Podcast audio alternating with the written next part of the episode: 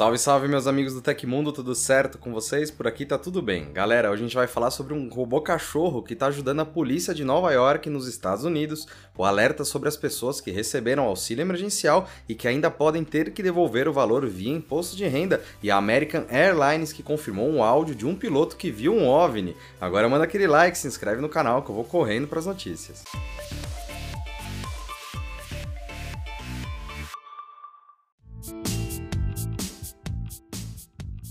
Durante um voo da American Airlines realizado no último domingo nos Estados Unidos, um piloto enviou uma mensagem à torre de controle alegando ter visto um OVNI, um objeto voador não identificado, próximo da aeronave. Após a repercussão da gravação em áudio da mensagem nas redes sociais, a companhia aérea confirmou a veracidade do conteúdo. O voo que protagonizou o evento é o AA2292, que saiu de Cincinnati, em Ohio, estava a caminho de Phoenix, no Arizona. Segundo o piloto, enquanto sobre sobrevoava o estado do Novo México a 12 mil metros de altitude. A aeronave esteve próxima de um objeto voador não identificado com formato cilíndrico. O áudio foi vazado e diz o seguinte: Vocês têm algo aqui em cima? Alguma coisa acabou de passar por cima de nós. Odeio dizer isso, mas parecia com um longo objeto cilíndrico, quase algo como um míssil de cruzeiro se movendo muito rápido. Passou bem em cima de nós. Enquanto esse caso segue envolto de mistérios, a American Airlines enviou um comunicado à imprensa nesta semana dizendo que a gravação é real. E agora, rapaz?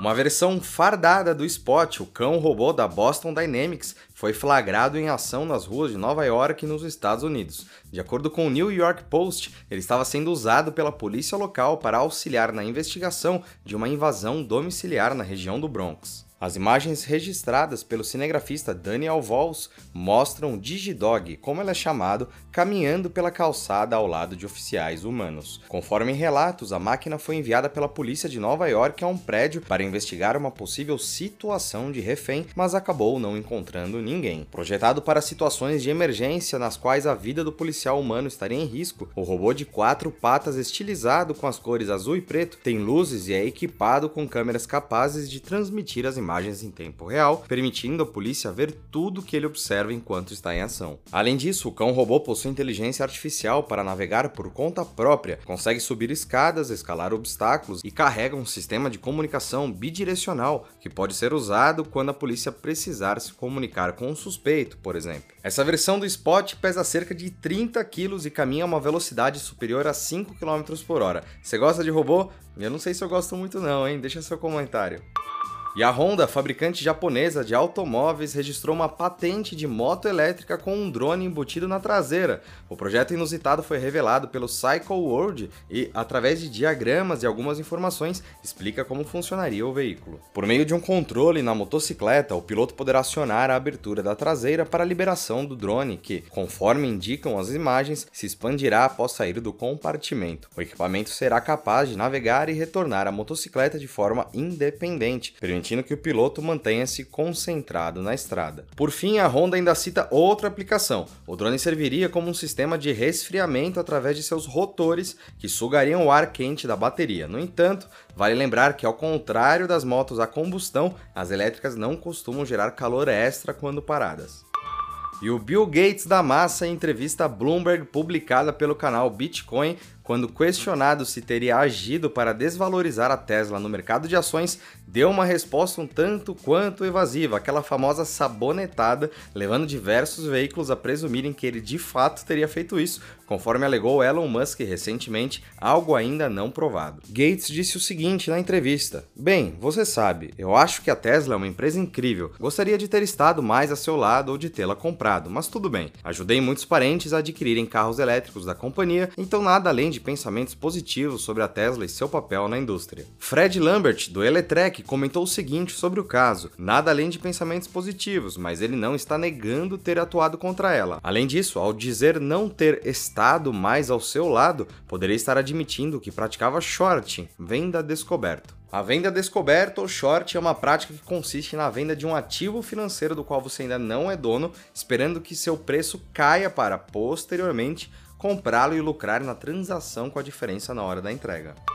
E já está disponível no site da Receita Federal desde as 8 da manhã da quinta-feira o programa para declaração do Imposto de Renda de Pessoa Física 2021, ano base 2020. A entrega da declaração poderá ser feita entre os dias 1 de março, que é na próxima segunda, e o dia 30 de abril. Como não houve reajustes na tabela que determina a alíquota que incide sobre os rendimentos, ficam isentos aqueles que receberam em 2020 até R$ 28.559 de renda tributável. Se você recebeu o auxílio emergencial, atenção, ele não entra na conta do que foi ganho ano passado. Porém, se você recebeu o auxílio emergencial e seus ganhos ficaram além do valor da tabela, vai precisar declarar a ajuda, e ela entra como rendimentos recebidos de pessoa jurídica. A legislação que criou o socorro financeiro financeiro não previu a isenção de impostos sobre ele. Ele é considerado um rendimento tributável. A Receita Federal calcula que 3 milhões de pessoas receberam auxílio emergencial e ganharam em 2020 mais de R$ 28.559. Esses contribuintes terão que devolver os valores recebidos do governo, inclusive dos dependentes. A Receita Federal anunciou ainda as datas para os lotes da restituição, aquele dinheirinho que volta depois que a gente manda o imposto de renda. As datas são 31 de maio, 30 de junho, 30 de julho e 31 de agosto, além do 30 de setembro. E aconteceu na história da tecnologia. Em 25 de fevereiro de 2010, a Apple anunciou que vendeu sua décima bilionésima música por meio da sua iTunes Store. A décima bilionésima música, West Things Happen That Way, de Johnny Cash, foi comprada por Louis Sulzer, de Woodstock, Georgia, a quem a Apple premiou com um vale-presente iTunes de 10 mil dólares. A Apple levou mais de 5 anos para vender seus primeiros 5 bilhões de músicas, mas apenas um ano e meio para vender seus segundos 5 5 bilhões de músicas.